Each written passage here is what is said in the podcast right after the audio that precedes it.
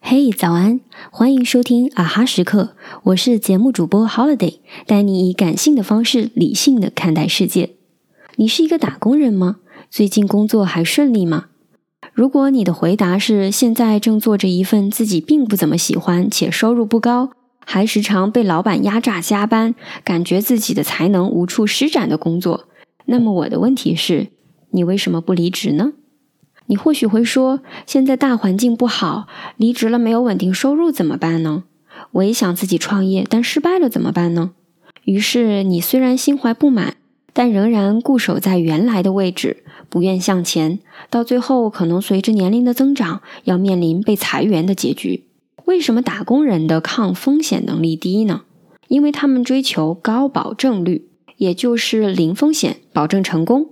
比如对他们来说，不是不能离职，而是一定要保证能跳槽到薪水更高的公司，或者创业一定能够赚到更多钱。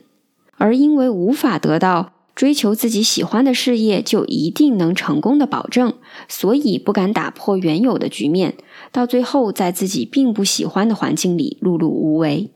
某种程度上，人生正如股票，低风险也对应低收益。要想实现更高的价值，那就不能追求只赢不亏的保障。从本质上讲，追求高保障率，在心理学上是将自己的人生依附于外在的环境，需要他人给予肯定和保障。以我们熟悉的恋爱为例，在结婚前，有人跟自己说：“我一定会幸福的。”有人跟另一半说：“你一定要对我负责，好好爱我。”这两句话我们都常常听到。但其中的差别却不小，前者是相信自己能够掌握幸福，后者则是将自己人生幸福的权利交托到别人手中，期待对方的保障。这样的人一旦遭遇到婚姻的变故，往往会一蹶不振。总结一下，抗风险能力低，往往是由于追求高保障率。